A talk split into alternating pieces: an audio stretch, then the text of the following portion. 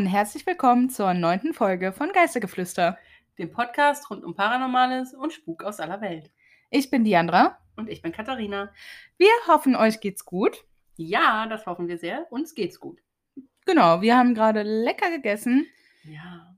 Wir haben äh, so Was war- Reis mit so einem Honig-Knoblauch-Hühnchen Oh, gemacht. das war sehr lecker. ja, und Mhm. jetzt sind wir gut gesättigt und gleich gibt's noch lecker Schmecker Kuchen, den ich heute Morgen gebacken habe. Apfelkuchen. Mhm. Wer sich erinnert, ich wäre gerne ein Apfelkuchen. Da besteht jetzt allerdings keine Verbindung. Wir hatten einfach nur so viele Äpfel. Okay. Sorry. Mein Traum wurde gerade mit Füßen getreten. Aber Ja. nicht so wild. Ich habe übrigens jetzt mal in deine Empfehlung reingeguckt von Netflix. Finger weg. Und es ist interessant, Ja. lustig, also belustigend auf jeden Fall. Es ist auch sehr oberflächlich, habe ich das Ja, Gefühl. natürlich. Also am Anfang, also es wird hinterher ja, wenn die mehr mit sich auseinandersetzen müssen und so, die kriegen ja auch so Challenges und Aufgaben und so, müssen die sich auch mehr mit sich selber auseinandersetzen, mit den Beziehungen, die Oh. sie bisher geführt haben. Aber klar, am Anfang ist das pure Oberflächlichkeit. Ja, aber ähm, es wirkt auf jeden Fall belustigend. Ich weiß jetzt schon, wenn ich das zu Hause gucke, mein Mann wird die Augen in einer Tour verdrehen und mich fragen, warum ich mir so einen Schrott ansehe. Aber Ja, ich teile dein Leid. Äh, das habe ich hier auch jedes Mal. dem muss ich halt einfach entgegenstehen. Ich gucke Genau. mir schließlich auch keinen Fußball an. Eben. Wer guckt schon Fußball? Nein, Spaß. 22 Männern, die einem Ball hinterherrennen. Ist jetzt auch nicht so viel spannender. Ja. Ne? Ah, Egal. Ähm, dann schnacken wir auch gar nicht so lang drumherum. Wir haben Mhm. heute eine Folge wieder über ja, verfluchte Objekte. Ja. Und das sind keine Puppen. Und es sind diesmal keine Puppen, genau, Richtig? sondern zwei sehr unterschiedliche Gegenstände, Ja, würde ich mal stimmt. meinen. Das stimmt. Aber ich glaube, sehr spannend. Also meine Geschichte finde ich äh, durchaus wirklich spannend, aber ich glaube, deine ist auch, Ja, ähm, ich glaube auch, ja. auch echt interessant. Mal, Mhm. ich meine, dass ich davon schon mal was gehört habe. Das kann gut sein. Ja. Aber dann wollen wir euch auch nicht mehr länger auf die Folter spannen und Katharina legt mit ihrer Geschichte jetzt los. Alles klar.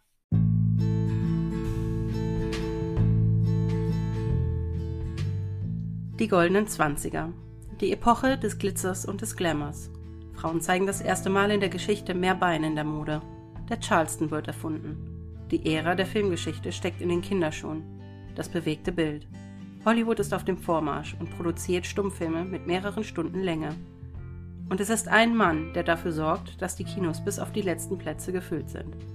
Ein Mann, der sich seine Berühmtheit, sein Geld und Ansehen hart erarbeitet hat und nun 1921 als Hollywoods Number One Star gilt. Sexsymbol, Latin Lover, Scheich. So nennen sie ihn.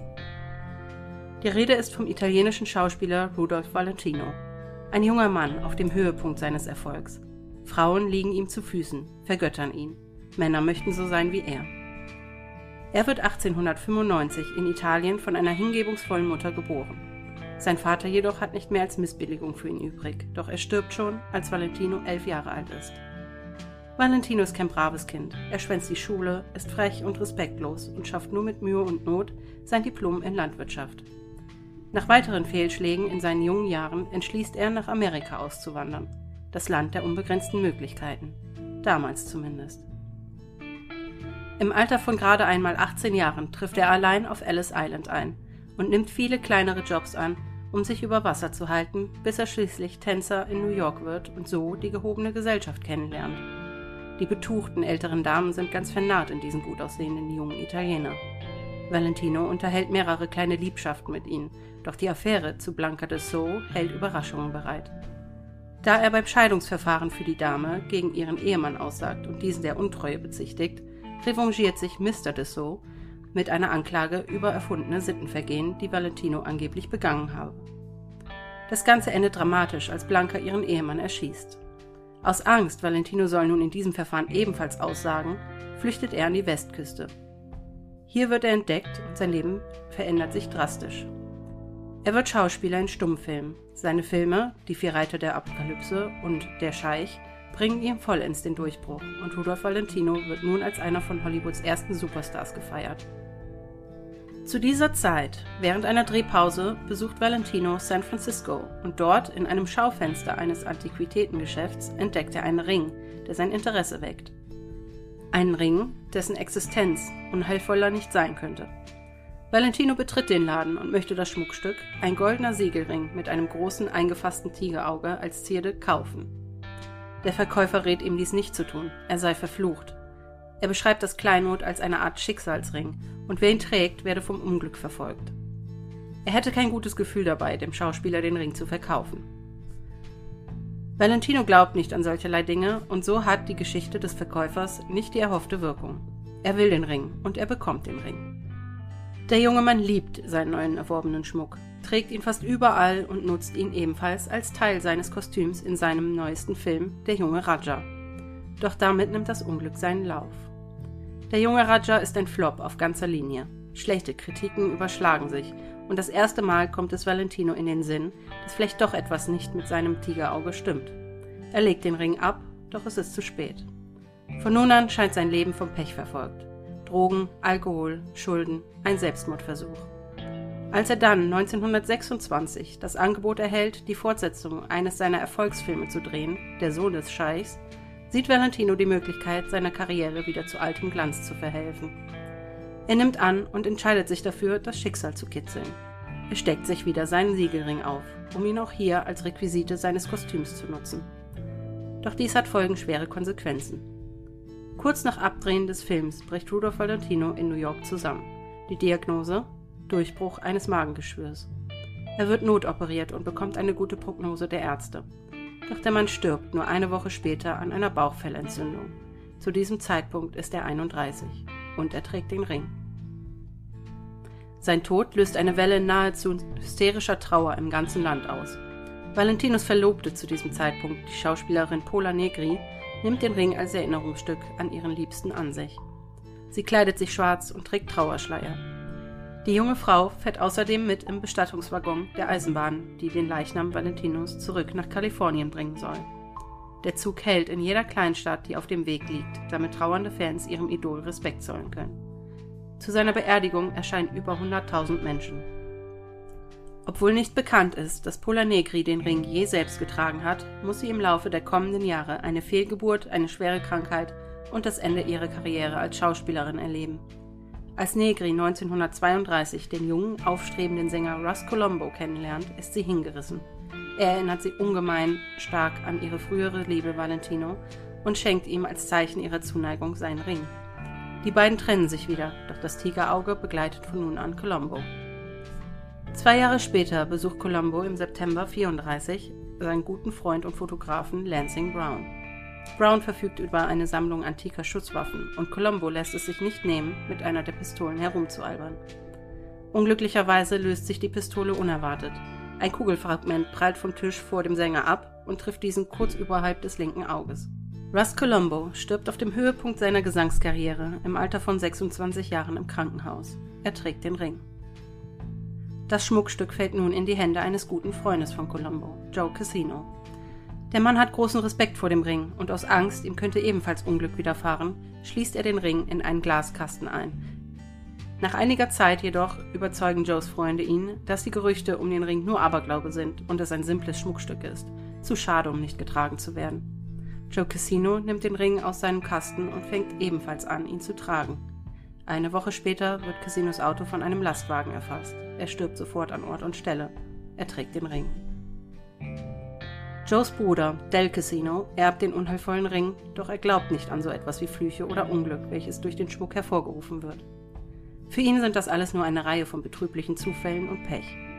Er trägt ihn öffentlich zur Schau und macht keinen Hehl daraus, dass er nicht an die böse Aura des Ringes glaubt. Und tatsächlich scheint sich der Ring nicht auf sein Leben auszuwirken. Weder Dels Karriere oder Familienleben leidet, noch stirbt er aufgrund von mysteriösen Umständen. Ja, er engagiert sogar einen Kolumnisten, einen Bericht über den Ring zu drucken, der feststellt, dass das Schmuckstück nicht verflucht ist. Kurz nach Herausgabe des Artikels wird jedoch ein Einbrecher namens Joe Willis auf der Flucht aus Del Casinos Haus versehentlich von der Polizei erschossen. In seiner Tasche findet man den Ring mit dem Tigerauge. Die Jahre vergehen und der Ring verbleibt im Besitz von Casino. 1938 plant der Produzent Edward Small eine Biografie über Rudolph Valentino zu drehen. Um den Fashion und attraktiven Mann darzustellen, castet er einen jungen Briten namens Jack Dunn. Eigentlich ein professioneller Eiskunstläufer, doch Dunn hat den Traum vom Leben auf der Leinwand. Der junge Sportler hat zu diesem Zeitpunkt schon in einem Film mitgespielt und sieht in der Biografie Valentinos seine Chance für einen Durchbruch. Um herauszufinden, ob Jack Dunn wirklich die Rolle des Valentino verkörpern kann, wird er zur Probe in das Kostüm des Scheichs von damals gesteckt. Produzent Small leiht sich hierfür originale Stücke des Kostüms und fragt außerdem Del Casino nach dem Ring, um das ganze Kostüm authentischer wirken zu lassen. Der Brite überzeugt Small in seiner Rolle als Hollywood-Star und Scheich und wird gebucht. Kurz nach dem Casting reist Dunn mit Freunden nach Texas auf einen Jagdausflug. Er ist alles andere als ein erfahrener Jäger und es ist nicht einmal erwiesen, dass er auf dem Ausflug überhaupt geschossen hat. Dennoch erkrankt er eine Woche später an der seltenen Blutkrankheit Tularemie, wahrscheinlich übertragen durch einen toten Hasen. Er stirbt mit 21 Jahren. Nachdem der Casino vom Tod des jungen Duns hört, beschließt er, doch besser Vorsicht walten zu lassen und lässt den Ring im Tresor einer Bank in Los Angeles einschließen. Seitdem hat offenbar niemand direkte Auswirkungen des Schicksalsrings zu spüren bekommen. Doch die Bank hat mehr als genug Streiks, Wirtschaftskrisen, Raubüberfälle und sogar ein Feuer erlebt. Nach einem Überfall, der spektakulär schiefgelaufen ist, behauptet der Anführer der Raubbande, er wäre niemals in diese Bank eingebrochen, hätte er gewusst, was dort verborgen liegt. Manche Leute behaupten, der Ring, den Rudolf Valentino einst gekauft hat und damit sein Schicksal besiegelte, liegt immer noch eingeschlossen in einem Safe der Bank. Andere sagen, er sei doch irgendwann gestohlen worden. Zudem gibt es Berichte, die aussagen, Valentinos Geist soll noch immer über die Straßen von Los Angeles wandern, auf der Suche nach dem Ring, damit er ihn zerstören kann. Viele beteuern, seine geisterhafte Gestalt auf dem Hollywood Forever Friedhof gesehen zu haben, wo sein Grab steht. Andere schwören, sie haben ihn in verschiedenen Restaurants und den Paramount Studios gesehen. Wieder andere behaupten, er taucht regelmäßig an zwei Stellen in der Stadt auf, wo Statuen von ihm aufgestellt wurden. Im September 2017 wurde ein Porträt des Malers Federico Beltran Masses von Valentino mit seiner geliebten Negri und dem Ring für über 280.000 britische Pfund versteigert. Wie es wohl dem jetzigen Besitzer geht? Keiner kann sagen, wo der Ring heute wirklich ist und ob es wirklich ein Fluch ist, der all diese Menschen heimgesucht hat. Vielleicht schläft der Fluch auch nur und wartet darauf, von einem unbedachten Menschen wieder geweckt zu werden. Doch eins ist sicher, Valentino hätte damals in San Francisco auf den Verkäufer hören sollen.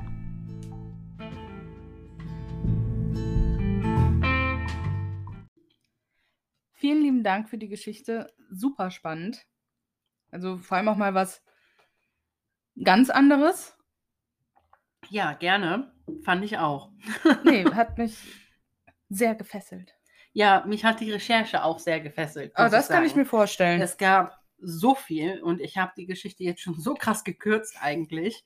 Ähm, ich hätte über die einzelnen Personen noch viel mehr berichten können. Ja, das glaube ich. Ähm, ich hätte, es gibt quasi eine komplette Afterstory mit, äh, mit äh, Valentinos Geist, der eben durch San Francisco und durch sein altes, äh, durch seine alte Menschen, ähm, ja. Falcon Lair heißt sie, glaube ich. Falcon Lair, ja. Ähm, die heimgesucht wird. Sein Hund, der auch als Geist angeblich gesichtet wird. Also krass. Es gibt, das ist ein eigenes Universum schon fast. Ja. Aber mega spannend. Krass. Also ich muss ja sagen, die erste Frage, die ich mir gestellt habe, wenn der Verkäufer doch weiß, dass das Ding verflucht ist und das und eh den Leuten davon abrät, es zu kaufen, warum bietet er es überhaupt zum Verkauf an? Vielleicht hat er es einfach nur in der Fensterauslage liegen, ohne ein Verkaufsschild dran. Na. Als Dekoration Na. oder so. In einem Antiquitätenladen es ist mhm. schon fragwürdig. Vielleicht ist es auch einfach, um seine Verkaufszahlen zu steigern. Erzählt dann bei allem irgendwas, es sei verflucht. Mhm. Hm, das kann natürlich sein. Aber ohne das hätte er das gar nicht angeboten, dann hätte das ganze Leid ja verhindert werden können. Genau, hätte es. Ich möchte dazu erwähnen und auch nur aus, ähm, ja, aus meinem eigenen Interesse heraus, Valentinos Name, also Rudolf Valentino ist ja nicht sein Geburtsname. Und ich mhm. möchte den hier nur erwähnen im Nachgang, einfach weil ich noch nie so viele Namen hintereinander gelesen habe. Oh, okay. Wie Rudolf Valentino eigentlich hatte. Ja. Sein originaler Geburtsname von seinen Eltern gegeben mit Nachnamen lautet Rodolfo Alfonso Raffaello Piero Filiberto Guglielmi, Guglielmi di Valentina d'Agontuola. Das ist mal ein langer Name, würde ich wahr? behaupten. Ist das nicht krass? Warum gibt man einem Menschen so viele Namen, Ich weiß es nicht. der nicht in eine Königsfamilie gehört? also, Vielleicht viele Großeltern und Verwandte, die alle irgendwo mit da reingepackt werden mussten. ja, möglich. Also, er hat dann seinen Namen schon in New York geändert, nicht erst als er ein Star wurde. Ja, einfach das aus. Ach, das kann. Also da hätte ich den auch gekürzt. der Einfachheit halber, Ja. weil ähm, Man muss ja auch mal ein bisschen praktisch denken. möglicherweise auch, ich sag mal, vielleicht Probleme gehabt hätten bei der Ah, Aussprache meinst du? diverser Teile seiner So Namen. wie du. Ja, Guglemli oder so. Und äh, ja, und er wollte sich von seiner Vergangenheit lösen. Und deswegen, ja, du kannst auch gerne hier. Das ist äh, die Namensreihe. Ja. Guglemli. Gu- Guglielmi. Guglielmi. Ich bin mir nicht sicher. Ich bin auch nicht so vertraut mit Italienisch. Ich auch nicht. Aber ich wollte das einfach erwähnt haben, weil ich riesen Augen gemacht habe, als ich diesen Namen gelesen habe. Aber auf jeden Fall sehr ja, tragisches Ende für so eine ja doch erfolgsversprechende Karriere, die er da gestartet hatte. Ne? und dann definitiv. nur wegen vermeintlich diesem Ring Mhm. ist dann eigentlich alles den Bach runtergegangen, Ja. bis hin zum Tod. Also es ist wirklich so, dass ähm, man muss dazu sagen, also seinen ersten Stummfilm hatte der damals schon mit 1900, in 1914 gedreht. Also Ja, gerade mal ein Jahr, nachdem er nach Amerika gekommen Wow. ist. Ähm, richtig mit seiner Karriere aufwärts ging es allerdings dann erst so ab 1916, Mhm. 17 und dann halt 1920, 21 diese mega Verkaufsschlager. ja, krass. Ne? Und ähm, da wurde er dann quasi über Nacht zum, zum Star. Äh, er hatte auch zwei Ehen vor Pola Hm. Negri. Ja, Ähm, die waren beide nicht sehr gut. ja sonst wäre er Also- ja in einer der beiden geblieben, ne? Tatsächlich ja. Also äh, er hatte ja zwei, zwei Ehen und die erst, äh, die zweite Ehe ist auch erst in seinem Todesjahr geschieden worden. Oh, Also er war wirklich nur ganz kurz mit dieser Pola zusammen und angeblich hatte er auch noch eine zweite Frau neben ihr gesehen und sie behauptet Oh, oh. nur felsenfest, dass sie seine natürlich. Verlobte gewesen ist. Na? Ja. Ähm, wie das halt so ist in der High Society Mhm. Hollywoods. Dramen und um Mhm. Dramen. Aber ich fand es auch, also ich hätte es krass gefunden als Freundin, Verlobte, was auch immer sie jetzt war. Ähm, sie ist ja mit in diesem Trauerwaggon, Trauerzug Ja, in diesem ja, Gefahren. Ja. und dass der einfach überall angehalten hat. Mhm. Also ich meine, ich, ich kann mir jetzt nicht so vorstellen, dass die damals in 19, wann ist der gestorben? 1900? Der ist 1926 Ja. gestorben. Also ich kann mir nicht vorstellen, dass sie da schon in einem Zug so ausreichende Kühlmöglichkeiten für einen Leichnam hatten. Also Mhm. ich stelle mir das irgendwie fies vor. Vor allem, der ist ja bestimmt auch eine Weile gefahren, dieser Zug. Vor allem, wenn er überall anhält und erstmal den Leuten Zeit und Raum gibt, da sich Ja. an dem Zug zu verabschieden. Also man muss, man muss dazu bedenken, das weiß ich auch nur, weil ich zurzeit ganz gerne ein Computerspiel äh, mit Lokomotiven spiele, also so ein, so ein Aufbauspiel, ja. Ähm, Zugsimulator. Nee, tatsächlich ein Wirtschaftsspiel. Und ähm, das spielt aber in diesem Zeitraum 20er, 30er Jahre. Ne? Und zu diesem Zeitraum, äh, Zeitraum war es wirklich so, dass erst da wirklich die, die Eisenbahn so richtig sich in Amerika etabliert hat. Das heißt, die Züge zu diesem Zeitpunkt, die fuhren teilweise nicht mehr wie 17, 18 Meilen die Stunde. Das heißt, erstmal wäre die Zugfahrt nonstop schon ewig lang gewesen. Ja. Und dadurch, dass die ja nochmal gehalten haben, plus dem Fakt, dass es wahrscheinlich nicht unbedingt die beste Kühlmöglichkeit gab, ähm, das muss keine schöne Fahrt gewesen sein. Nee. Also, Also ich- wirklich nicht. Und sie muss ewig gedauert haben. Denn ich Boah. denke nicht, dass der Zug Von mal wo eben bis wo ist der nochmal gefahren? Der ist von New York an die Westküste Kalifornien. Boah. gefahren. Also quer durchs Boah, Land. da muss ja Wochen damals unterwegs gewesen sein. Hundertprozentig. Die müssen wochenlang unterwegs gewesen sein. Weil ich Boah. nehme nicht an, dass die in einer Nee. Stadt nur 20 Minuten gehalten haben. Nee, eben. Wenn Ja. da Tausende jeweils sich versammeln, um sich von Also- ihrem großen Idol zu verabschieden. Das war sicherlich keine schöne Fahrt. Mal ganz davon abgesehen, dass der Mann tot war, ja, ähm, war wäre es, glaube ich, so auch nicht unbedingt Wäre er sonst auf angenehmste Fahrt dem geworden. Weg dahin gestorben. möglich. Ähm, Aber der Fluch war dann auch bekannt. Also ich meine, da haben ja andere Leute schon äh, den Leuten. Moment, ordnen Diandra. Ähm,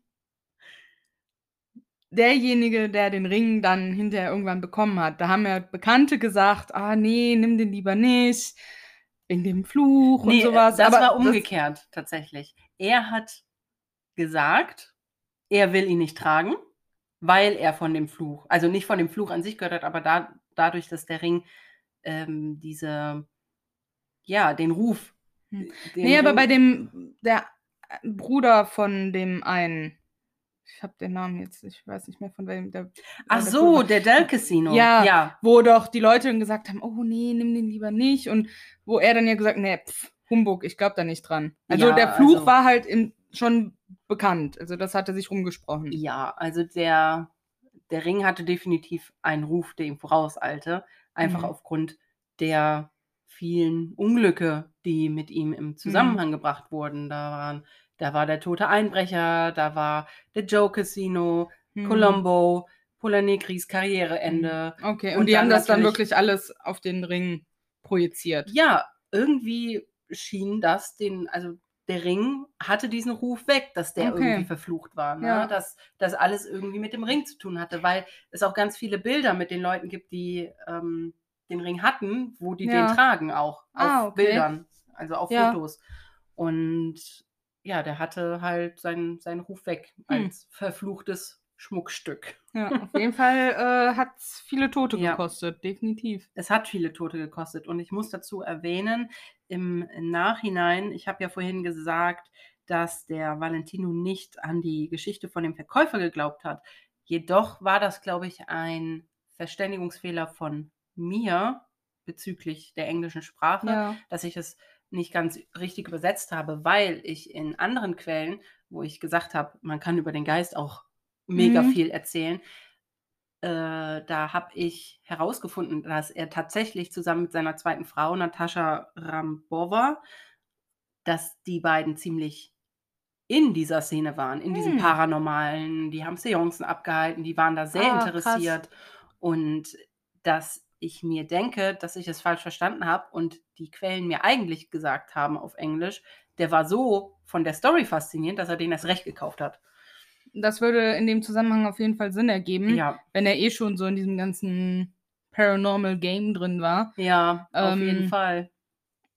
Ja, ergibt dann Sinn, dass man dann erst recht vielleicht sowas kauft. Wo, wobei ich, das, ich wäre eher, ich wär eher so der Typ, oh fuck, der ist Nee, ich, ich will nichts ach, Verfluchtes. Nee, ah, ah. Ist gar nicht so schön, der Ring. Nee. Na gut, wirklich schön fand ich ihn, finde ich ihn jetzt wirklich nicht, diesen Ring. Aber mal Es ganz ist halt davon ein ab. Männerring, ne? Ja, aber auch für einen Mann finde ich nicht schön. Ja, es ist halt, der ist halt Klobig. klobig, aber er passt zum Stil dieses Jahrzehnts. das stimmt. Ne? Aber ich frage mich tatsächlich, wo der denn ursprünglich mal herkam, wenn der Verkäufer gesagt hat, der ist verflucht. War halt einfach da. Hat er den geschmiedet und ihn dabei verflucht oder hat ein Goldschmied ihn gemacht und gesagt, jeder, der diesen Ring trägt, wird Vielleicht. vom Pech verfolgt und Man Also, weiß es nicht. Er war halt einfach irgendwann. Da. Ja, er war Hat man ja bei da. manchen Gegenständen so in der Geschichte, dass die halt einfach irgendwann da waren und keiner weiß, wo die Ja, herkommen. ich habe auch nichts dazu gefunden. Also ich Ja. habe versucht zu recherchieren, wo der Ring vielleicht ursprünglich mal hergekommen ist. Nix, gar Nee. nichts.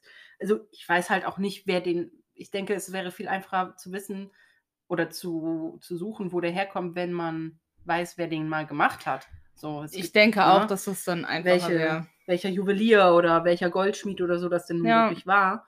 Aber ja, Mhm. habe ich leider nicht herausfinden Mhm. können. Aber man weiß auch wirklich nicht, wo der jetzt heute ist, der Ring. Nee, nein. Also Verrückt. es ist unbekannt. Natürlich weiß man auch nicht, oder ich weiß nicht, welche Bank in Los Angeles Hm. das tatsächlich Ja gut, war. damit gehen die ja wahrscheinlich auch nicht hausieren. Nee, Ne? würde ich jetzt auch sagen. Aber Vielleicht sollte man googeln, welche Bank in den Jahren am meisten überfallen wurde. welche so Vielleicht- Ausschlusskriterien. Vielleicht kommt man so an die Bank ran. okay, und jetzt noch die Bank, die ein Feuer hatte. Und dann haben wir sie. Genau. Aber ähm, ja, man weiß es halt nicht. Es Ja. gibt auch keine Bestätigung, keine wirkliche Bestätigung, dass der Ring eben wirklich noch in, der, in dem Safe liegt. Hm. Vielleicht kamen auch zwei Hobbits und haben ihn in die Feuer von Du meinst wegen Mordor. Schicksalsring? geworfen. ja, wir wissen es nicht. Nee. Ich finde es einfach sehr krass, dass tatsächlich alle, die diesen Ring hatten, ziemlich jung gestorben sind. Ja. Also die sind ja alle bis auf Valentino in ihren 20ern gewesen. Und das, diese, die waren einfach so jung ne, und hätten gar nicht sterben müssen. Theo, Und dann kommt so ein Ring daher. Ja. Ich habe auch noch die, äh, ich habe auch noch eine kleine ja, Side-Story zu dem Russ Colombo, dem Ja. Sänger, der quasi von Pola Negri den Ring bekommen hat, Mhm. weil er sie ja so erinnert hat an Valentino. Und zwar war es so, als er gestorben war, haben seine Geschwister zehn Jahre lang so getan, als würde er noch leben vor der Mutter, weil die es so stark mit dem Herzen hatte und die wollten ihr nicht diesen Schock bringen, Wow. dass ihr Sohn so früh gestorben ist. Und die Pola Negri hat sogar, nee, nicht, gar nicht war nicht die Pola Negri, sondern das war seine damalige Flamme, die Carol Lombard. Mhm. Und die hat mitgemacht und hat in Columbus Namen Briefe an die Mutter geschrieben. Und so haben die zehn Jahre lang aufrecht Boah. erhalten, dass der angeblich noch lebt. die asozial. Und Aber wie, wie, wie haben die das denn vor der Mutter gerechtfertigt, dass der in zehn Jahren nie zu Besuch gekommen ist? ja, oder dass es auch keine Konzerte mehr gab und so. Ja. Ne? Da frage ich mich auch, also entweder war das eine sehr leichtgläubige Dame, Ja. äh, weil, weil es gibt, es gab keine Konzerte, keine, es gab ja nichts, kein Lebenszeichen außer diesem Brief und die Erzählungen von ihren Brüdern oder von seinen Brüdern. Und kannte sie die Ri- Schrift von ihrem Sohn nicht? Ich habe keine Ahnung. Hm. Das fand ich Das ist ziemlich schon- krass. Abgeschmackt. Und tatsächlich müssen die Brüder das dann nach acht Jahren noch zwei Jahre lang alleine aufrechterhalten haben, weil Carol Lombard ist nämlich im Jahr 1942, also acht Jahre nachdem Colombo gestorben ist, ja. selbst bei einem Flugzeugabsturz um Leben, ums. Leben gekommen und hat damals Clark Gable als Witwer zurückgelassen. Oh. Und danach müssen aber die Brüder noch zwei Jahre lang mit dem ganzen, mit der ganzen Farce weitergemacht haben Unglaublich. und die Mutter Die So- Mutter. hinters Licht geführt haben. Also sicherlich meinten die das gut, ja, aber, aber, trotzdem. aber zehn Jahre? Ja, wenn man, also irgendwann kann man doch denken, okay, Mama macht es vielleicht doch noch eine Weile länger, als wir gedacht haben. ist Vielleicht so. sagen wir es ihr jetzt mal. Nee. Oh, Ich wäre auch, ich wäre auch definitiv skeptisch, weil wenn Weihnachten, Neujahr, Geburtstage und nie ist mein Jüngster dabei oder mein mittlerer Und macht auch keine Konzerte mehr. macht keine Konzerte, ruft nie an.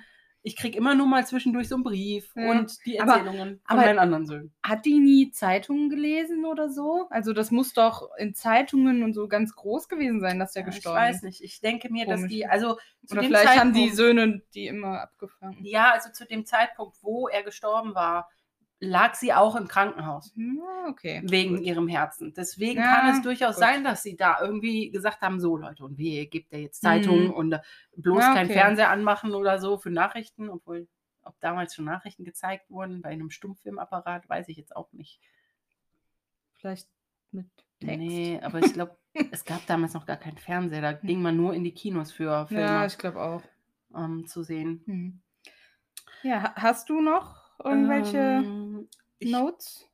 Nee, tatsächlich nicht. Nur eins noch. Und zwar habe ich auch gelesen, dass der Hund von äh, dem Valentino, also der, der Hausmeister damals, der auf die Menschen aufgepasst hat, während er weg war Mhm. in New York, der behauptete, dass der Hund Kabar, also so heißt er, oder hieß der Kabar, Mhm. aufgeheult hätte zu dem Zeitpunkt, wo Oh. der gestorben ist. Und Mhm. es wird behauptet, dass der Hund immer noch umherwandelt auf der Suche nach seinem, Herrchen. Och, ja. ja. So Er ist, er ist auch auf dem Hollywood-Friedhof für Tiere begraben. es gibt einen Hollywood-Friedhof es gibt für einen Tiere. Hollywood-Friedhof für Tiere, ja. Hm. Und da liegt er begraben. Ach, und ja. ähm, ja, und viele sagen, dass sie ihn halt hören oder sehen. Das arme Kerlchen. Mm, Ja, gut. So dann, viel zum Thema Ring. Dann äh, gehen wir jetzt doch zu meiner Geschichte über, würde ich sagen. Gerne.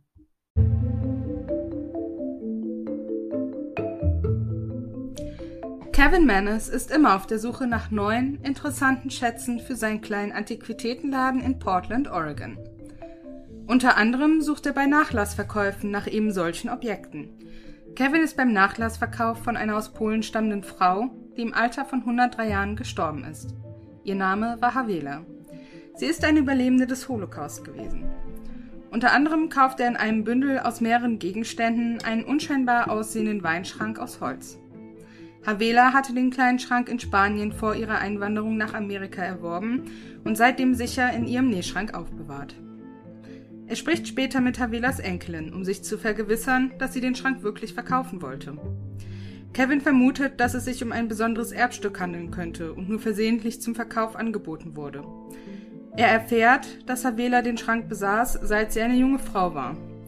Kevin bietet an, den Weinschrank zurückzugeben, aber die Enkelin besteht darauf, dass er ihn mitnimmt. Sie erklärt, dass er im Nähzimmer ihrer Großmutter gelegen habe, unerreichbar und wegen des darin befindlichen Dibok jahrelang von niemandem geöffnet wurde. Sie will ihn unter keinen Umständen behalten. Kevin nimmt den Gegenstand mit in seinen Laden und stellt ihn erstmal in die Werkstatt. Als er ein paar Tage später den Laden verlässt, um eine Besorgung zu machen, erhält er bald einen Anruf seiner Verkäuferin. Sie erzählt Kevin, dass jemand im Laden ist, laut flucht und Dinge zertrümmert. Außerdem hat der Eindringling alle Türen und Notausgänge verschlossen und sie im Inneren eingesperrt. Kevin kehrt sofort zu seinem Geschäft zurück. Die Türen sind immer noch verschlossen. Er kann durch eine Hintertür in sein Geschäft gelangen, jedoch kann er keinerlei Anzeichen eines Eindringlings erkennen. Als er in den Laden tritt, sieht er kaputte Glühbirnen über dem Boden verteilt und im ganzen Raum stinkt es nach Katzenurin, obwohl noch nie ein Tier im Laden gewesen war. Seine Angestellte ist so verängstigt, dass sie nach diesem Tag nie wieder an ihrem Arbeitsplatz zurückkehrt, nach zwei Jahren erfolgreicher Zusammenarbeit mit Kevin. Einige Tage später beginnt Kevin mit der Arbeit an der Holzbox. Er entscheidet, sie nicht zu restaurieren, sondern einfach zu reinigen, damit er sie seiner Mutter zum Geburtstag schenken kann. Als Kevin die Box öffnet, findet er zwei Groschen aus den 1920er Jahren, je eine Locke blonden sowie brünetten Haares, die mit je einer Schnur zusammengebunden sind, eine kleine Statue mit dem eingravierten Wort Shalom, einen kleinen goldenen Weinkelch, eine getrocknete Rosenknospe und einen vierbeinigen Kerzenhalter. Er trifft sich mit seiner Mutter zum Mittagessen in seinem Laden. Von da aus wollen sie für ihr Geburtstagsessen in ein Restaurant weitergehen. Bevor sie losgehen, schenkt er die Box seiner Mutter. Während sie sich die Box genauer anschaut, geht Kevin noch mal kurz telefonieren. Plötzlich kommt ein Angestellter zu ihm, teilt ihm mit, dass etwas mit seiner Mutter nicht in Ordnung sei. Er läuft schnell zurück und findet sie auf dem Boden neben der Box. Ihr Gesicht ist ausdruckslos. Tränen laufen stumm über ihr Gesicht und sie zeigt keinerlei Reaktion. Kevin ruft sofort einen Krankenwagen und sie wird ins nächstgelegene Krankenhaus gebracht. Es stellt sich raus, dass sie einen Schlaganfall erlitten hat und dadurch eine Zeit lang nicht mehr sprechen kann. Für die nächste Zeit wird ein Buchstabierbrett ihr stetiger Begleiter, damit sie sich wenigstens in irgendeiner Form in Worten ausdrücken kann. Kevin fragt seine Mutter, wie es ihr geht. Daraufhin buchstabiert sie auf ihrem Brett die Worte kein Geschenk. Da er befürchtet, seine Mutter habe es vergessen, entgegnet er, dass er ihr bereits ein Geschenk gemacht hat. Sie ändert die Worte auf ihrem Brett in Hasse Geschenk. Nun beginnt ein Hin und Her für die Box. Da seine Mutter den Weinschrank nicht möchte, gibt er ihn an seine Schwester. Doch nach einer Woche gibt sie den Schrank an ihn zurück, da die Türen des Schranks nicht geschlossen bleiben wollen. Daraufhin gibt er die Box an seinen Bruder. Nach drei Tagen allerdings geben auch er und seine Frau die Box an Kevin zurück. Sein Bruder sagt, in der Nähe der Box riecht es nach Jasminblüten, doch seine Frau behauptet, es stinkt unerträglich nach Katzenurin. Kevin gibt sie nun seiner Freundin, die ihn allerdings auch bald darauf bittet, die Box zu verkaufen. Er verkauft sie letztlich an ein Ehepaar mittleren Alters. Drei Tage später liegt der Weinschrank vor seinem Laden. Ein Zettel ist draufgeklebt. Das Ehepaar hat Hier herrscht eine schlimme Dunkelheit draufgeschrieben. Da ihm wohl keine andere Wahl bleibt, nimmt Kevin den Schrank mit nach Hause. Während sich der Schrank in seinem Zuhause befindet, beginnt er Albträume zu haben. In diesen Albträumen geht er mit einem guten Freund spazieren. Als er dem Freund in die Augen sieht, blickt etwas Böses zurück. Der Freund verwandelt sich in ein grauenhaftes, dämonisches Weib, das auf ihn einschlägt. Er wacht auf, erschrocken und panisch. Sein Körper ist mit Blutergüssen übersät. Seine Schwester, sein Bruder und seine Schwägerin kommen zu Besuch und bleiben über Nacht bei ihm. Alle drei haben den gleichen Traum in dieser Nacht wie Kevin. Es stellt sich heraus, dass auch Kevins Freundin diesen Traum hatte, als der Schrank bei ihr war. Kevin fängt an, unter vermeintlichen Sehstörungen zu leiden. Er sieht schattenhafte Gestalten in seinem Haus, allerdings können auch Besucher diese Schatten sehen. Er nimmt den Schrank und stellt ihn in einen Schuppen außerhalb des Hauses. Plötzlich ertönt der Feuermelder des Schuppens, als er abends im Bett liegt. Kevin geht hinüber, um nachzusehen, doch er kann weder Rauch noch Feuer sehen. Allerdings stinkt der gesamte Schuppen nach Katzenurin. Auch im Haus hat sich der bestialische Geruch verbreitet. Kevin nimmt den Schrank mit ins Haus und stellt Nachforschungen im Internet an. Vielleicht kann er etwas über die Debug-Box rausfinden. Er schläft über seinen Recherchen ein und erneut hat er den furchtbaren Albtraum. Gegen 4.30 Uhr wacht Kevin auf und wundert sich über den starken Geruch nach Jasminblüten, der sich überall in seinem Haus befindet. Als er Richtung Treppe blickt, kann er gerade noch sehen, wie ein Schatten die Treppe hinunterhuscht. Kevin ist klar, dass er den Schrank loswerden will. Eigentlich möchte er ihn am liebsten zerstören, doch er weiß nicht, was er dadurch auslösen könnte. Stattdessen stellt er ihn bei eBay ein und hofft, dass jemand, der mehr über das Paranormale weiß, ihm den Artikel abnimmt und weiß, was er damit tun soll. Im Juni 2003 schließlich verkauft er den Schrank an einen Studenten der University of Missouri namens Losif Nietzke. Losif stellt sie allerdings schon acht Monate später ebenfalls wieder auf eBay zum Verkauf ein – nachdem er und seine Mitbewohner genug unheimliche Erfahrungen mit dem Schrank gemacht haben. Er behauptet, der Schrank habe bei ihm und seinen Mitbewohnern verschiedene Gesundheitsprobleme, zerbrochene Glühbirnen, einen Wanzenbefall, seltsame Gerüche und mehr verursacht. Zu einem Überfluss fallen ihm auch noch die Haare aus. Er geht zu einem Arzt und alle seine Tests sind negativ, sodass er den Haarausfall auf Stress zurückführt. Doch auch er will den Schrank loswerden. Lassif kann den Weinschrank für 280 Dollar an Jason Hexton verkaufen, Direktor des Museums für osteopathische Medizin. Jason hält den Weinschrank für ein mysteriöses Puzzle. Nach kurzer Zeit entwickelt er allerdings merkwürdige Gesundheitsprobleme, wie Nesselsucht, Bluthusten und Quaddeln am ganzen Körper. Nach einer Weile beginnt Jason sich zu fragen, ob etwas an der Geschichte hinter der D-Book-Box erfunden sein könnte Ihm fallen einige kleine Details auf, die beweisen könnten, dass die Geschichte dahinter erfunden sein könnte. Allerdings muss er diese Lücken erst schließen, bevor er sein Buch schreiben kann, welches er über die Debug-Box plant. In seinem Forschungsdrang macht er Kevin ausfindig und ruft ihn an, um ihm weitere Fragen zu stellen, wie er auf die Box gestoßen ist. Dann bittet er um Hilfe bei der Beseitigung des Debug im Inneren. Die Befragung veranlasst Kevin zu dem Ort zurückzugehen, an dem er die Debug-Kiste gekauft hatte um zu sehen, ob er weitere Antworten erhalten kann. Nach einer langen Diskussion mit der Enkelin von Havela gibt sie ihm schließlich den Namen Sophie, Havelas Cousine, die ihm die Geschichte erzählt, wie sie und Havela den Dibuk in dem Weinschrank gefangen hielten. Sophie erzählt, dass Seancen zwischen den beiden Weltkriegen sehr beliebt waren. Die beiden Frauen hatten ein Ouija-Brett gemacht und kamen dadurch mit außerweltlichen Wesen in Kontakt. Sie vermutet, dass die negative Energie des bevorstehenden Krieges wahrscheinlich böse Geister anzog. Havela und Sophie versuchten den Geist zu binden, den sie beschworen hatten, allerdings scheiterten die beiden. Dies geschah am 10. November 1938, in der Nacht der Kristallnacht.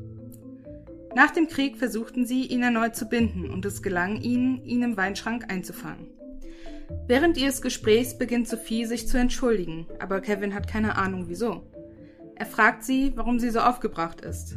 Sophie sagt, es sei wahrscheinlich, dass der Geist, den sie herbeigerufen hatten, die Ursache für den Zweiten Weltkrieg gewesen sei. Obwohl sie nun die Geschichte des Weinschranks kennen, wird Jason neugierig, was die seltsamen Ereignisse im Zusammenhang mit der Debug-Kiste im Bundesstaat Missouri beeinflusst. Nachdem er einige Nachforschungen anstellt, stößt er auf den Namen Harry Hamilton Laughlin. Harry Laughlin war berühmt für seine Rolle in der Eugenikbewegung, die Hitler zur Schaffung einer Superrasse inspirierte. Wegen dieser Bewegung versuchte Hitler, Rassen zu eliminieren, die er für minderwertig hielt.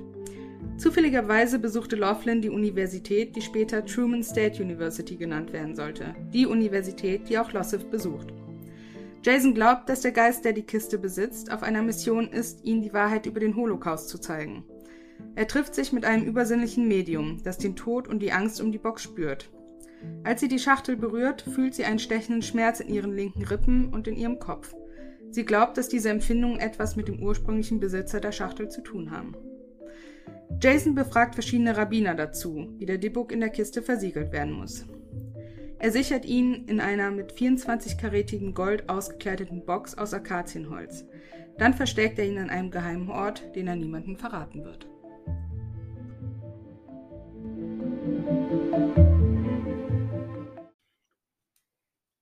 Ja, vielen Dank. Gerne. Auch das fand ich eine mega interessante Geschichte. Wobei ich jetzt noch mal kurz fragen muss, also ein Dibbuk ist ein Dämon. Nein, nicht so ganz. Also Dibbuk, das stammt von dem hebräischen Wort Klammern ab. Okay. Ungef also so ungefähr. Und in der hebräischen Tradition ist ein Dibbuk ein böswilliger Geist, der auf der Erde an ein Objekt oder eine Person gebunden ist, um eine unerledigte Aufgabe zu erledigen. Oh. Also es ist kein Dämon, aber es ist jetzt auch kein richtiger Geist. Also das ist, glaube ich, so ein Zwischending. Also, wenn ich meinen Abwasch nicht erledige, hängt sich der Dibbuk ran und sorgt dafür, dass ich es tue. Vielleicht. also jetzt mal blöd gesagt. Na, ich, ich, ich glaube, er ist schon ein bisschen. Ähm, ja, es ist ja ein böswilliger Geist, das schon. Also er ist schon. Gemein. Also schmeißt er vorher noch meine Teller auf den Boden. Und verlangt dann, dass ich die zusammenklebe und dann abspüle. Du musst erst die einzelnen Scherben spülen und dann zusammenkleben. Oh, okay. Ganz schön fies. Und dann muss ich noch mal kurz was sagen, weil ich war eben leicht verwirrt. Also ähm, der Kevin hat mhm. den Namen Sophie bekommen für also war Sophie jetzt die Enkelin oder nein also irgendwie habe ich das die Enkelin das hatte so in der also die hatte bestimmt irgendeinen Namen aber jetzt in der Geschichte nicht also der Kevin ist ja dann noch mal zu der Enkelin hingegangen um gegebenenfalls noch mal mehr ja. zu dieser Dibbuk Box rauszufinden und sie, und wollte, sie gab ihm den Namen Sophie. Und Sophie war die Cousine so. von der Havela. Mm. Und die beiden okay. zusammen, also Sophie und Havela, die waren so ein dynamisches Duo anscheinend. Okay. Und haben den Dibuk gefangen. In diese Welt Einge gelassen. Einge quasi. Ja. Okay. okay, gut. Weil da, äh, dann hatte ich eben einen Denkfehler und irgendwie hat sich das bei mir ja. so festgesetzt. Kein Problem, vielleicht war der Satz wirklich ein bisschen äh, krude. Das passiert manchmal beim Schreiben. Kurz habe ich, hab ich wirklich gedacht, hä, haben die jetzt den Dibbock Sophie genannt? Oder? ähm, ja, vielleicht ging es euch ja auch und ich hoffe, jetzt ist es ein bisschen klarer. ja, angeblich, also ich habe verschiedene Quellen gehabt. Also in meiner Geschichte wissen wir ja nicht, wo die Box jetzt momentan ist. Mhm. Aber ich habe auch eine Quelle gefunden, wo der Jason angeblich die Box an einen Zach Baggins verkauft hat irgendwann. Mhm.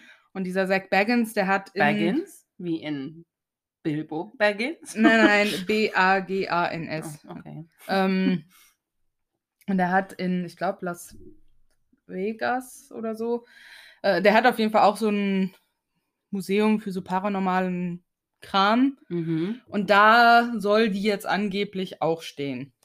Mhm. Aber da ist es halt so, also das ist jetzt nicht so für die Öffentlichkeit zugänglich. Also du kannst da nicht reingehen und zu dieser Dibbuk-Box gehen und da gucken und so. Mhm. Äh, man kann da wohl aber nachfragen, ne, wenn du die wirklich unbedingt sehen willst.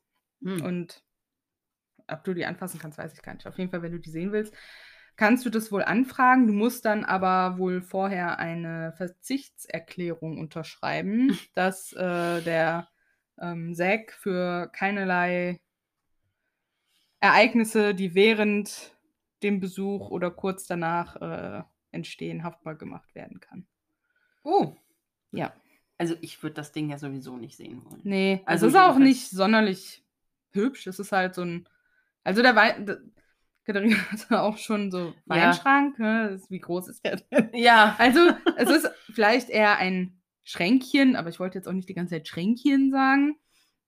Also die Maße sind ungefähr 32 Zentimeter mal 19 Zentimeter mal 41 Zentimeter. Mhm. Naja, gut. Gut. Aber ist halt ein kleines Schränkchen für auf den Schrank. Ja, ja, also so wahrscheinlich, dass da zwei, drei Weinflaschen oder so Mhm. reinpassen, Hm. normalerweise. Ja. Ja. Okay. Mhm. Nee, schön. Also, ich muss jetzt erstmal sagen, mit dem Gestank finde ich, das hört man ja oft, Mhm. dass wenn Dämonen oder böse Geister oder so in der Nähe sind, dass, dass es ekelhaft riecht. Mhm. Also nach Urin ja, oder oder verwesenem Fleisch oder so. oder so, Mhm. faulig. Ähm, das finde ich durchaus glaubwürdig, dass Mhm. die Leute darüber berichtet haben, wenn in dieser Box wirklich dieser Dibuk gefangen ist. Ja. Ähm, es ist natürlich kurios, dass so viele die Box praktisch direkt wieder an Kevin zurückgegeben haben. Na gut, willst du ein Nein. Teil zu Hause stehen haben, was nach Fall. Katzenurin stinkt? Nein. Oder wo sich die Türen die ganze Zeit öffnen, obwohl du die fest verschließt? Nein. Also, Nein, ich habe auch in einem Artikel, ich bin mir nicht sicher, ob jetzt die Türen vom Schrank gemeint waren, weil in einem Artikel war halt diese Schranktüren gemeint. Ja. Und in einem anderen Artikel war aber von den Türen im Haus die Rede. Ah. mhm. Aber- Beides ist unheimlich. Eben, beides ist unheimlich. Ich finde. Und manche haben ja auch diesen Jasminduft wahrgenommen. Und das soll wohl daher kommen, dass der Dibuk wohl damit beeinflussen wollte, bei wem er bleibt. Oh. Ja, also da, wo er bleiben wollte, verströmt er mehr einen lieblichen Mhm. Duft. Und da, wo er vielleicht merkt, oh nee, den kann ich nicht gut genug beeinflussen oder sowas, kam halt dieser Hm, Katzenurin. Interessant. Gestern habe ich bei uns zu Hause einen Vanilleduft wahrgenommen von Hm. einer Duftkerze. Ja, solange es nur von einer Duftkerze war. Ja, wir haben keine Dippo-Box. Das ist gut. Aber interessant fand ich, dass die Duftkerze bei uns im Schlafzimmer steht und ich war im Wohnzimmer und die Kerze war auch nicht an. Okay. Das Vielleicht, fand ich Vielleicht hatte interessant. sich der Geruch noch irgendwo festgesetzt. Sie war seit einem Tag nicht an. Hm. Also, nur jetzt mal so nebenbei gesagt. Ich fand das ein bisschen merkwürdig, hat mich gewundert, aber ich habe da jetzt auch nichts Böses inter rein interpretiert. ähm, was ich krass fand, war, dass die Mitarbeiterin einfach gar nicht mehr gekommen ist. Ja, gut, wenn du so viel Schiss. Also, Hast. ja, aber das muss ja. Vielleicht war sie halt sehr ja zart beseitet. Offenbar, weil, also ich meine, klar fände ich es auch mega creepy, aber ich weiß nicht, ob ich deswegen direkt meinen Job schmeißen würde. Mit, einem, mit einer guten Geschäftsbeziehung zu meinem Chef. Also, du hast ja gesagt, zwei Jahre war die Ja, da. ja, die war zwei Jahre angestellt. positiv. Das Ja. klang so, als wäre es ein gutes Verhältnis gewesen. Definitiv. Also er war da auch äh, sehr betrübt drüber, dass sie Das dann halt ich. nicht wiederkam. Weil, also, ich glaube, wenn das nochmal passiert wäre, dann würde ich mir dann auch Ja. Gedanken machen oder würde sagen, ey Chef, die Box oder ich, aber Oder was auch immer das etwas, auslöst. zu, für etwas musst du dich entscheiden jetzt hier. Ja. Aber gut, da hat sie halt wirklich, ähm, nee, das hat sie so traumatisiert. Man weiß jetzt auch nicht, wie heftig das wirklich Ja, war. Ne? natürlich. Vor allem, Ja. wenn du vielleicht auch einfach das hörst, dass da jemand flucht und Sachen durch die Gegend wirft, du aber eigentlich niemanden sehen kannst, der dessen Quelle ist, Mhm. ist das, denke ich, schon beängstigend. Und dann, wenn auch noch halt Ja. die Glühbirnen zerspringen Ja. und Sachen wirklich durch die Gegend fliegen, Ja, weiß man das- nicht, das wie man in schon- so einer Situation dann handelt. Ne? Ja, das ist schon unheimlich. Ich habe, ich, bei mir ist es auch so mittlerweile, dass ich mir wirklich denke, so wenn ich äh, Horrorfilme gucke oder so und die gehen dann zu diesen, sie hören ein komisches Geräusch oder die Tür klappert ein bisschen, Mhm. ne? Und du denkst dir als Zuschauer, geh da nicht hin. Ja. Warum geht die da hin? Oh mein Gott. Und du als Zuschauer hast aber auch noch diese, erstens mal das Wissen, dass es ein Horrorfilm ist und Mhm. zweitens, da ist dann auch noch diese unheimliche Musik im Hintergrund. Und das haben die Leute ja alles gar Nee, nicht. Die wissen ja stimmt. nicht, dass sie in einem Horrorfilm leben. Ne? Das ist das So. Problem, ja. Und deswegen denke ich mir so, hm, ich, ja, ich Ja, man würde weiß wohl halt auch nicht, wie gucken man- gehen. Oder ich, ich würde mich auch fragen, hä, warum ist denn da jetzt plötzlich, ich würde vielleicht gar nicht sofort was Schlimmes reininterpretieren, wenn mir die Birne platzt. Ja. Na? oder die Tür zufällt, weil ich mir denke, hm, war da jetzt ein Luftzug oder so? Wenn dann mehrere auf einmal zuknallen, dann würde ich mich Oder die dann fragen, von alleine wieder aufgeht. Das wäre unheimlich. Ja. Weil wenn die so richtig fest zugeknallt ist, dass du die Klinke drücken musst oder Mhm. wie in Amerika oft drehen musst, Ja. äh, ja, das ist, uh, das ist auch ein Mhm. bisschen creepy, war. Definitiv. Ähm, so, jetzt wollte ich noch darauf eingehen, dass ich es krass finde, dass alle drei die gleichen Träume hatten. ja. Beziehungsweise vier. Vier, vier sogar. Ich Ja. habe irgendwie an drei gedacht.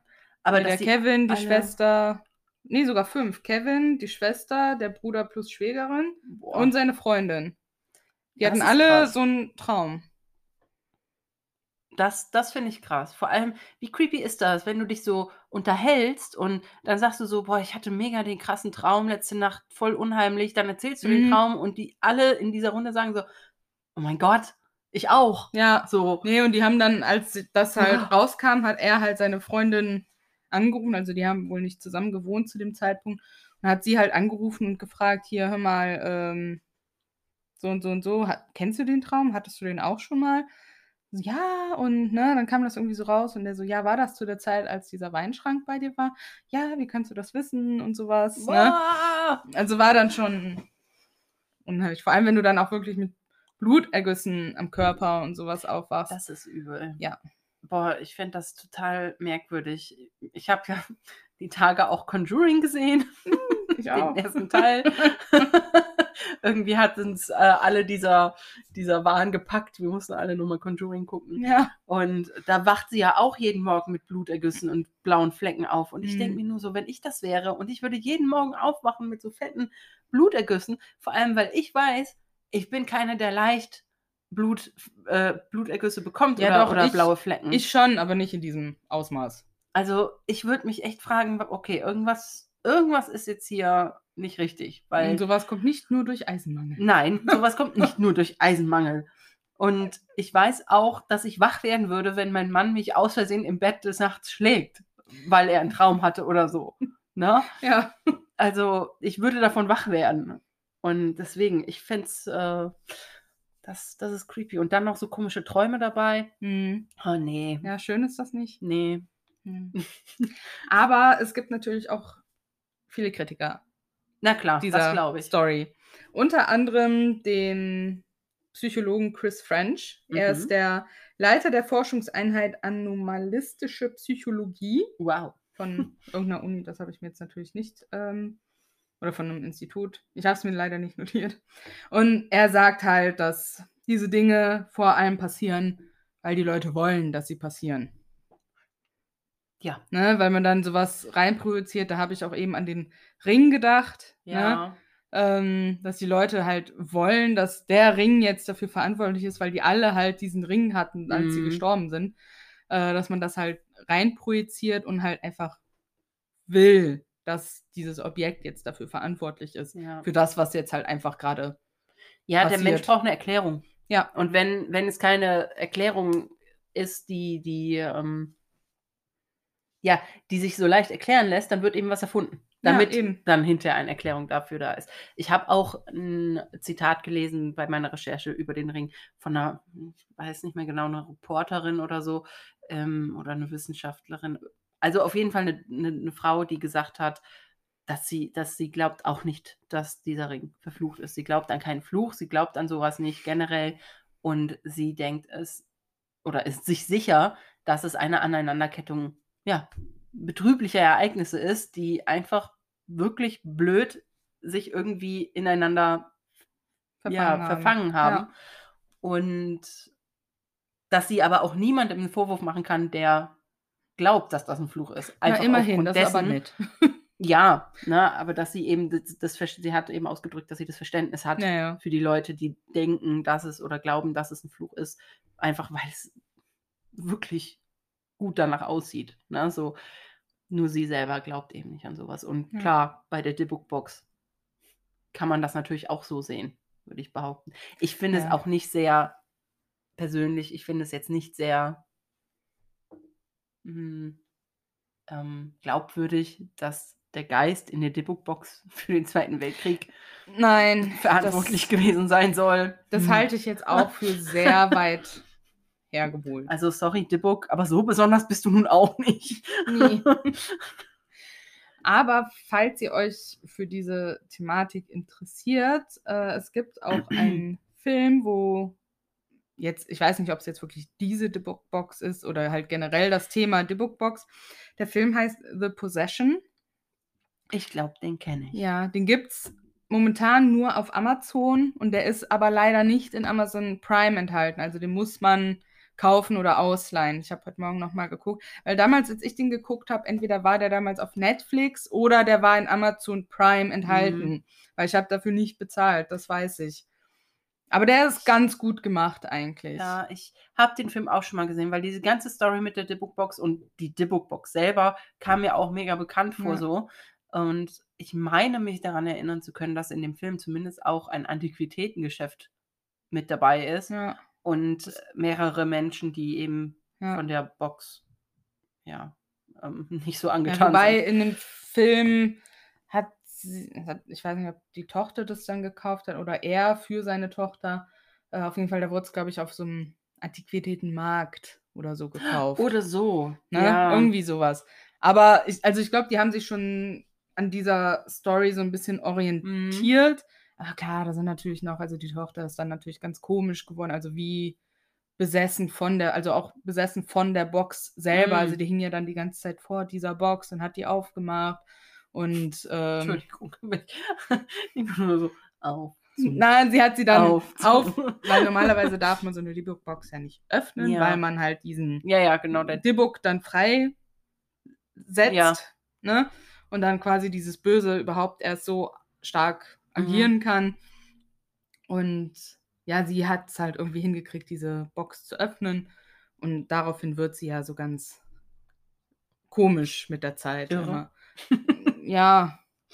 Aber der Film ist auf jeden Fall gut gemacht. Also ich, mir hat der damals ganz gut gefallen. Ja, ich fand den, glaube ich, auch nicht schlecht.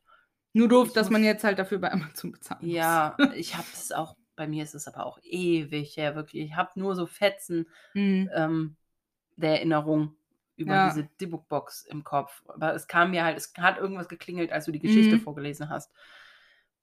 Ja. Deswegen, aber wirklich interessant auch, muss ich sagen. Es ist, eh- also, ist es was Jüdisches tatsächlich? ja, Das kommt wirklich auch so aus dem jüdischen Glauben, oder? Ja. Dieses, diese Art Geist oder böse genau. Präsenz. Das ist, finde ich cool. Ja ein Ausflug cool, dass die. Juden das auch haben. Nein, nein, ich finde es cool, dass wir, dass wir mal, nein, ich finde es cool, dass wir was behandelt haben, was jetzt zum Beispiel nicht Christentum ist. Ach so, Ne? ja. Also, das finde Ja, ich cool. nee, deswegen hat er- Das kam vielleicht falsch rüber. Nein, deswegen hat er ja auch mit äh, Rabbinern gesprochen Ja. und ähm, also der Jason und der hat auch mit laut einer anderen Quelle von mir hat er auch mit ähm, Kabbalisten gesprochen und mit Vikas. Also der hat sich da mit Mhm. vielen ausgenommen. Und Vikas, das ist ja auch so eine, ich will nicht sagen Glaubensgemeinschaft, aber so eine Also er, die schon, also die nennen sich auch selber Hexen und so weiter. Ja, das das Vikas gehen in die ne? Richtung, also in diese hexenhafte Richtung. Und äh, Kabbalisten, ich habe es mir jetzt leider wieder hier aus meinen Anmerkungen rausgenommen, aber das sind dann halt auch Anhänger des Kabbalismus und ich glaube, das ist auch so eine Unterform des jüdischen Glaubens, irgendwie Mm, so. Ja. Ich hoffe, ich erzähle jetzt hier gerade nichts voll Falsches, weil ich es wieder komplett vergessen habe. Ähm, I'm sorry. Ich gucke noch mal schnell. Ähm, ja, doch, ist eine mystische Tradition des Judentums und bezeichnet sowohl bestimmte überlieferte Lehren als auch bestimmte überlieferte Schriften. Also die Kabbala. Ja. So, ja. Und da gibt es halt Kabbalisten zu, die halt Mhm. Daran speziell glauben. Mit denen hat er sich halt auch unterhalten. Hm. Ja. Ich möchte daran glauben, dass er die irgendwo hingetan hat und niemand weiß wo. Ja. Ich hoffe auch. Aber wer weiß das schon. wer weiß das schon, genau. Gut, Dann würde ich sagen, gehen wir zu unserem Geisterfakt über. richtig.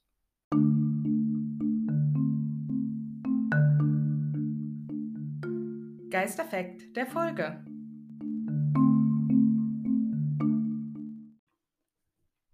Und den Geisterfekt der aktuellen Folge hat diesmal wieder Katharina für euch.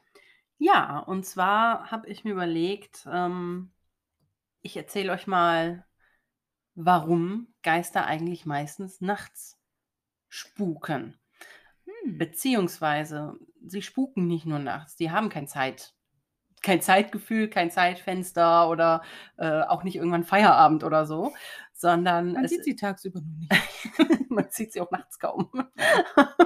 Nein, aber es ist halt einfach so, dass Geister eher von uns, sie, sie müssen ja von uns wahrgenommen werden. Und da unser Bewusstsein nachts zur Ruhe kommt, durch den Schlaf, durch die Stille, durch das Fehlen von Licht und wir uns auf unsere Sinne verlassen müssen, nehmen wir natürlich Geisteraktivität, die dann passiert, viel eher wahr als über Tag. Wenn zum Hm. Beispiel wie hier ständig die Autos vorbeifahren oder die Katzen springen auf die äh, Fensterbretter.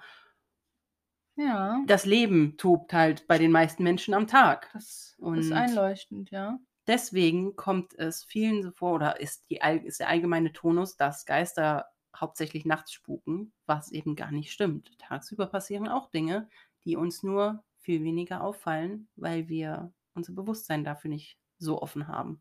Hm. Mhm. Vielen Dank. Gerne. Und damit wir nicht mit so einem unheimlichen Gefühl aus der Folge gehen, Öffnet eure Sinne. kommen wir jetzt noch zu unserem schönen Abschluss der Folge.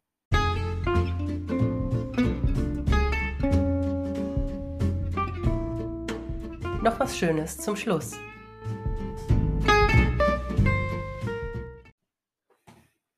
Und dann kommen wir jetzt erstmal zu unseren Empfehlungen.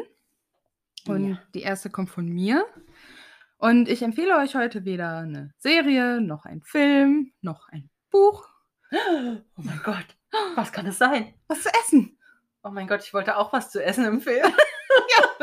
Passt dann doch. ähm, und ich möchte euch gerne die Puddings von Alpro empfehlen.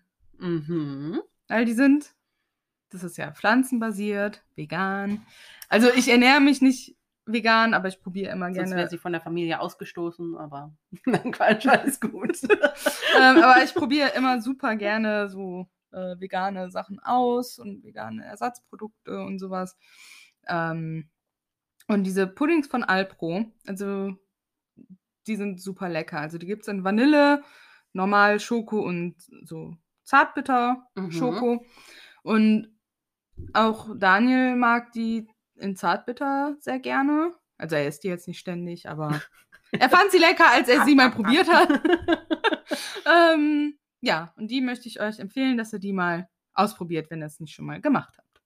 Sehr schön. Da muss ich doch mal beim nächsten Einkauf drauf achten. Ja, die stehen, by the way, nicht im Kühlregal. Ach, Ähm, ja, die stehen immer auch da, wo die pflanzenbasierten Milchsorten stehen. oh. Nur nicht, dass ihr Okay. euch dann im Supermarkt tot sucht, weil die nicht im Kühlregal Mir stehen. fehlt irgendwas, was es überhaupt nicht gibt. Genau, also die stehen immer bei der äh, pflanzenalternativen Milch. Ja, Ja. komisches Wort. Kein Problem. Ja, ich möchte auch was zu essen empfehlen, lustigerweise. Und es geht ja nun so langsam auf den Herbst, Schrägstrich Winter zu. Mhm. Vielleicht noch mal eher ein bisschen mehr Herbst. Wir hatten ja jetzt gerade noch lange, äh, nicht lange, aber ein paar heiße Tage. Aber da es jetzt so schön auf den Herbst zugeht, ist ja nun auch wieder Kürbiszeit. Stimmt. Und ich möchte euch empfehlen, wenn ihr mit dem Geschmack Kürbis irgendwie zurechtkommt, also wenn das jetzt kein Gemüse ist, was ihr abstoßend findet, dann macht doch mal eine Kürbissuppe. Und ich meine nicht, kauft euch im Laden eine fertige Kürbissuppe, sondern macht sie euch selber. Denn das ist so lecker. Ich habe ein Rezept, was ich jahrelang schon benutze und jedes Jahr im Herbst, ich warte quasi nur auf den Herbst, um diese Kürbissuppe machen zu können, mit Hokkaido-Kürbissen. Und ich kann euch gerne als Empfehlung dieses Rezept aufschreiben und Ihr könnt es nachkochen, wenn ihr wollt. Verlinkt uns gerne, wenn ihr es gekocht habt. genau, empfehlt uns. Die Gästegeflüster Kürbissuppe. Und Das äh, wäre doch mal ein Merch-Artikel. auf jeden Fall mit unserem Logo drauf. Aber Diandra findet die auch super lecker. Ja, Mein Mann Micha findet die super lecker. Und äh, ja, im Prinzip jeder, den ich kenne, findet die Suppe super, super. lecker. Ja, Findet die Suppe super. super. und ja, ernährt euch gesund und esst Kürbissuppe. So viel zu unseren Und Empfehlungen. Alpro-Puddings. Genau. Ja gut, nur weil die vegan sind. Ich glaube nicht, dass die sonderlich gesund sind, aber vielleicht ein, Die ist auch gesund. ja, vielleicht ein Tick gesünder als normaler Pudding, aber ja, anderes Thema. Anderes Thema. Weiter. Was ist deine Frage heute? Meine Frage an an dich. Ähm, um meine Empfehlung vom letzten Mal ein bisschen fortzuführen mit Harry Potter, Mhm. möchte ich dich heute fragen, Oh nein. in welchem Haus wärst Ach so. du? Oh, puh. Was hast du gedacht, was jetzt kommt? Lieblingszauberspruch oder so. Was? Da kenne Nein, ich nicht so viel aus dem Kopf. das hast du jetzt nicht gesagt. Ja, Nein. sorry. Ich war halt nicht in Hogwarts. Nein, mein Brief kam auch nie an, Ja. übrigens. Mhm. Mhm. Ähm, ja, also ich habe ja auch mal den Test auf Pottermore gemacht, Mhm. natürlich. Ich habe den auch zweimal gemacht in Abstand von mehreren Jahren, um zu gucken, ob sich das vielleicht irgendwann bei mir verändert ich hat. auch. Aber beide Male stolzer Gryffindor. Echt? Ja, Boah, also ich bin in Gryffindor beide Male gelandet. cool. Ja. Tatsächlich habe ich beim ersten Mal Ravenclaw Hm. gehabt Ja, würde auch gut zu dir passen, glaube ich. und beim zweiten Mal Slytherin. nee, Gryffindor. Ah, Aber ich glaube, ich persönlich, ich sehe mich doch mehr in Ravenclaw. ja, ich glaube, ich würde dich auch mehr in Ravenclaw sehen. Aber ich würde mich eigentlich auch wahrscheinlich eher so in Hufflepuff? Hufflepuff sehen, ja. Also ich weiß nicht, ob ich wirklich in Gryffindor reinpassen Nein, Würde- tatsächlich glaube ich eher eher nicht. Ja, aber gut, der Test hat gesprochen. Der Test lügt nicht. Der Test lügt nicht. Das ist quasi wie der äh, sprechende Hut. ja, Und der irrt sich nie. nie, Nie. nie. Aber vielleicht mache ich den Test demnächst nochmal. Und wenn Einfach aber dann wieder sehen. Gryffindor rauskommt, dann, Dann bist du halt ein dann Gryffindor. bin ich durch und durch ein Gryffindor. Ja, ist dann halt so. Ja. Ich äh, würde den vielleicht auch nochmal machen und gucken, ob dann nicht vielleicht doch wieder Ravenclaw rauskommt. Ja, also Ravenclaw würde gut zu dir passen, denke ich. Ich, meine, ich bin jetzt nicht super einfinden. intelligent oder so. Ach, stell dein Licht nicht unter Scheffel. Nein, aber ich, ich weiß jetzt nicht so mega viel. Ne? Also ich bin nie so eine Hermine Granger gewesen, die meines Ja, Erachtens aber Hermine durchaus war- besser in Ravenclaw aufgehoben ja, worden aber wäre. siehst du, die war halt auch in Gryffindor. Die war halt auch in Gryffindor. Nee, Ja. aber ich bin ja ein sehr kreativer Mensch und ja. ähm, die Ravenclaws sind ja auch kreativ. Also von Mhm. daher denke ich schon, Ich denke, das könnte gut passen. ja. Und die haben verdammt einen coolen Gemeinschaftsraum da oben in, im Turm. Ja, Also finde ich schon richtig cool. ist schon cool, ja. Laut meinem Sternzeichen, also wenn man nur nach dem Sternzeichen geht, wäre ich allerdings Slytherin. Ach, Hab ich das das geht gelesen. auch? Ja, also äh, ich habe es mal gelesen Hm. nach dem Sternzeichen. Da wurden aber ganz, ganz lapidar die Sternzeichen Mhm. einfach irgendwelchen Häusern Ja, zugeordnet. okay, das ist ja doof. Und dementsprechend, weil ich Skorpion bin, wäre ich in Slytherin. Oh, steckt die ganzen Viecher zusammen. Ja. Schlangen, Skorpione. ja. Ja, We weißt du denn auch, in welchem äh, amerikanischen Haus du wärst? Hattest du den Test auch mal gemacht? Den gab es auch mal eine Zeit lang auf Pottermore. Ich glaube, den gibt es mittlerweile gar nicht mehr. den Test habe ich gemacht, aber ich weiß es nicht mehr. Also ich glaube, ich war, ich habe mir den Namen nicht gemerkt, aber dieses mit den Serpent, das ist irgendein Haus, was Serpent.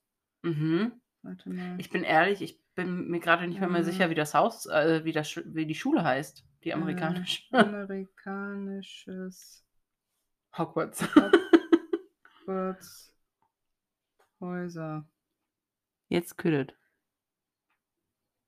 Nee, kommt jetzt nur Oh, wow. amerikanische Häuser kaufen.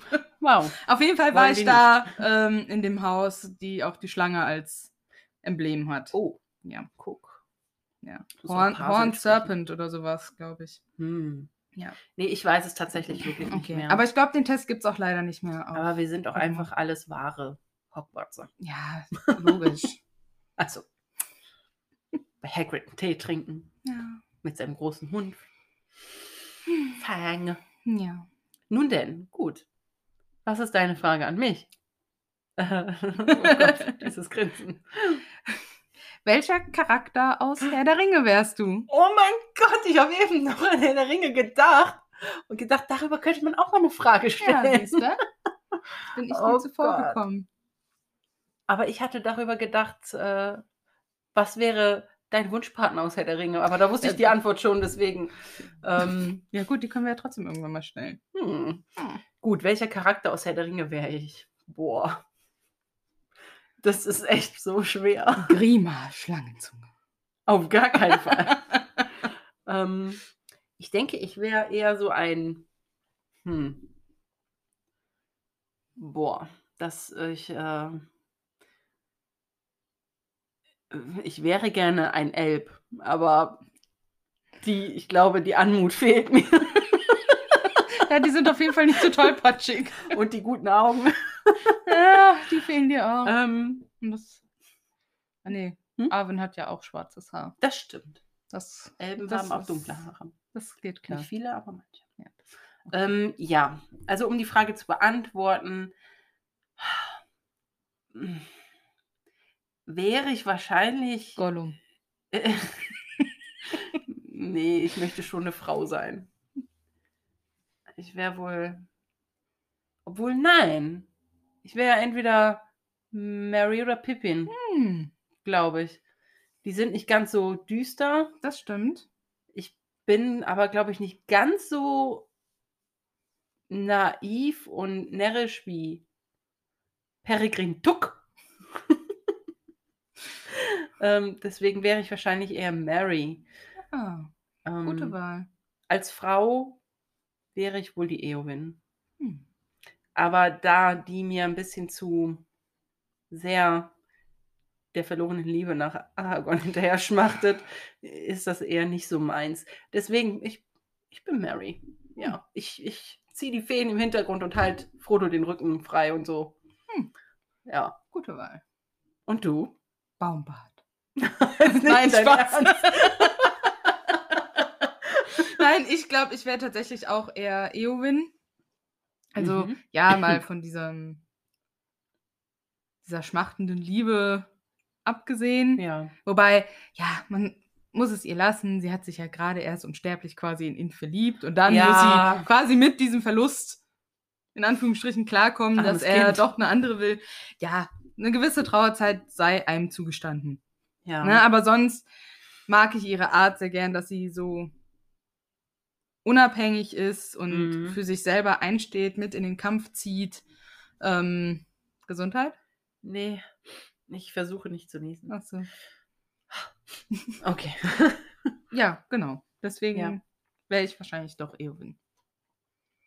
Ja. Ja, also dieses Unabhängige und Kämpferische gefällt mir an ihr auch. Ja. Das Mutige. Und aber auch manchmal ein bisschen leichtsinnig. Aufgrund ja, dessen, dass sie natürlich. irgendwas beweisen möchte. Ja. Ne? Dass sie so gut ist wie ein Mann. Ja, aber da muss man halt auch mal leichtsinnig Ja. sein, Risiko eingehen. Und wenn ich ein männlicher Charakter wäre, wäre ich wahrscheinlich Sam. Ja. glaube ich. So mit diesem Frodo zur Seite stehen, helfen, kümmern. Ja, finde ich, finde ich gut. Ich mag Sam total. Ich Ich finde den einer der besten Charaktere in der ganzen Geschichte. Aber ich hätte die Geduld nicht. Och nee, die Geduld hätte ich auch nicht. Das ist aber blöd, weil Ich hätte den schon längst irgendwo einen Berg runtergeworfen oder so, glaube ich. Aber abgesehen davon. helfe ich dich echt gerne, wirklich. Ja, gut, aber man muss ja auch bedenken, das geht ja sehr lange, diese Reise. Ja, das stimmt. Ne? Und wenn du da so einen Frodo hast, der auch immer schlimmer wird, Ah. das ist schon anstrengend. Also bis Ja. zu einem gewissen Punkt alles easy, ne? Aber irgendwann hätte ich Ja. den wahrscheinlich äh, einfach mit ins Feuer gestoßen. Ja. Ja, Ne? wahrscheinlich. Mhm. Aber ja, das finde ich äh, sehr interessant. Also, Dass ich Leute ins Feuer nein, nein, die Charakterauswahl. Ja. Ähm, muss ich ehrlich sagen. Wie immer, sagt uns gerne, was auf euch zutrifft. Und ich weiß da so den einen oder anderen, der darauf bestimmt antworten möchte. Hoffen wir doch. Also, ich nehme es an und ich verlange das. Ja. Du weißt, wer du bist da draußen. Okay, jetzt machen wir den Leuten Angst. ja. Ähm, kommen wir doch zu dem Thema, wie ihr uns ähm, unterstützen könnt. Es geht wie immer auf Instagram. Ja. Da findet ihr uns unter Geistergeflüster mit UE-Podcast. Also da könnt ihr uns gerne folgen und Fotos kommentieren und Nachrichten Nachrichten, schreiben. An Umfragen teilnehmen. Nicht nur angucken, bitte. Das wäre wirklich gern gesehen. ihr könnt uns natürlich auch eine E-Mail schreiben. Genau, unter Geistegeflüster mit ue at outlook.com. Oder ihr könnt uns auch, wenn ihr eher der Facebook-Typ seid, auf Facebook folgen und dort liken, kommentieren, Nachrichten schreiben. Alles sehr gern gesehen. Ja. Und natürlich freuen wir uns auch, wenn ihr uns auf Apple Podcasts äh, eine Bewertung gibt. Ja, bitte. Äh, natürlich am liebsten mit fünf Sternen. Aber Kritik nehmen wir natürlich auch an. Verbesserungsvorschläge, Ideen. Genau. Wünsche. Vielleicht habt ihr ja auch gerne mal eine Frage an uns, die ihr uns stellen möchtet. Also so eine Frage jetzt für das Ende zum Beispiel, die wir uns gegenseitig ja, genau, so beantworten eine sollen. Idee für einen Fragen. oder ja, oder ihr habt einfach generell mal Fragen an uns, die wir beantworten sollen. Das könnt ihr uns natürlich auch schreiben. Genau. Vielleicht kommt ja mit der Zeit genug zusammen, und, äh, um eine kleine QA-Folge zu machen. Ja, wer weiß. Naja, mal schauen. Ja, und dann wünschen wir euch bis zur nächsten Folge eine schöne Zeit. Ja, bis dahin. Bis dann. Ciao. Tschüss.